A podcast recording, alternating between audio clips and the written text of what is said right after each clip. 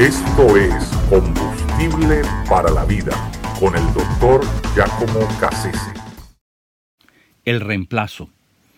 En las Olimpiadas del 1960 en la ciudad europea de Roma, Italia, eh, se dio un suceso interesantísimo. De hecho, eh, es de alguna manera la, marca más importante de, aquella, de aquel gran evento.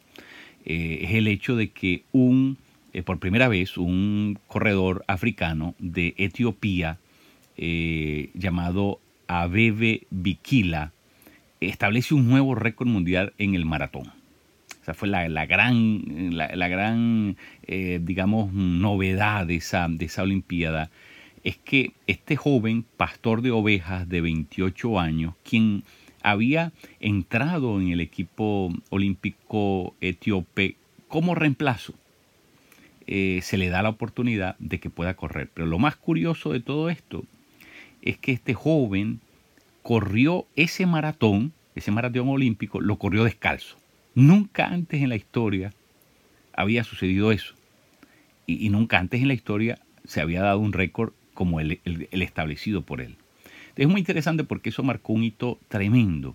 Eh, eh, de ahí en adelante los, los um, fondistas, mediofondistas, eh, que forman parte del equipo olímpico de Etiopía siempre son extremadamente vigilados y, con grandes resultados, son eh, sumamente eficaces, han, resultado ser... Es decir, que de alguna manera la victoria de ese maratón marcó una pauta en, las, nuevas destrezas y en, las normativas olímpicas eh, del futuro de Etiopía quien, quien siempre va a ser uno de los países que más va a destacar en, estas áreas.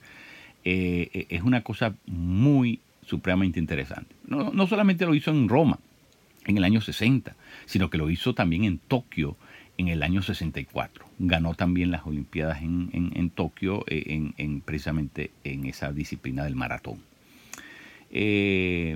curioso, curioso porque él era el reemplazo, ¿verdad? Y a pesar de eso logró, logró establecer el récord sin precedentes en la historia del atletismo. Lo interesante es que eh, la gente se pregunta, bueno, pero ¿por qué?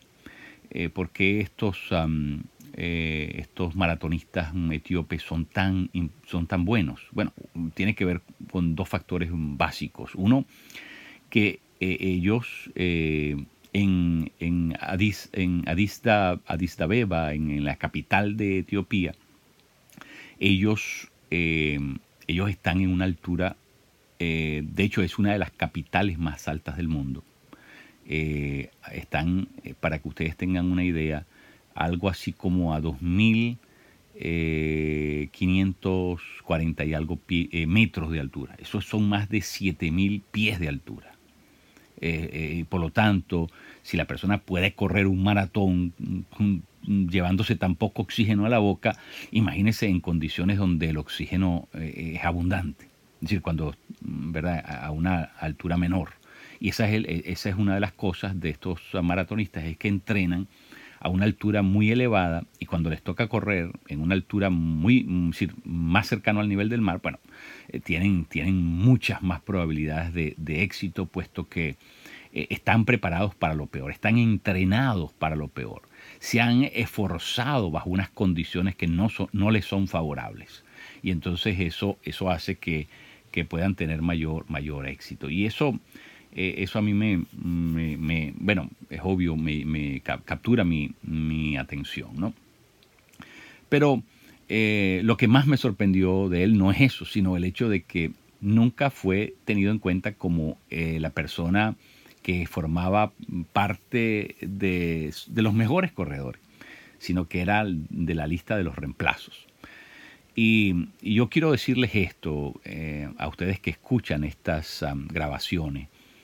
Muchas veces nosotros no somos los protagonistas, no somos los que estamos en la primera fila, no somos los que eh, los que llevamos mm, la, digamos, la, mm, eh, la, la, batuta o los que marcamos el paso.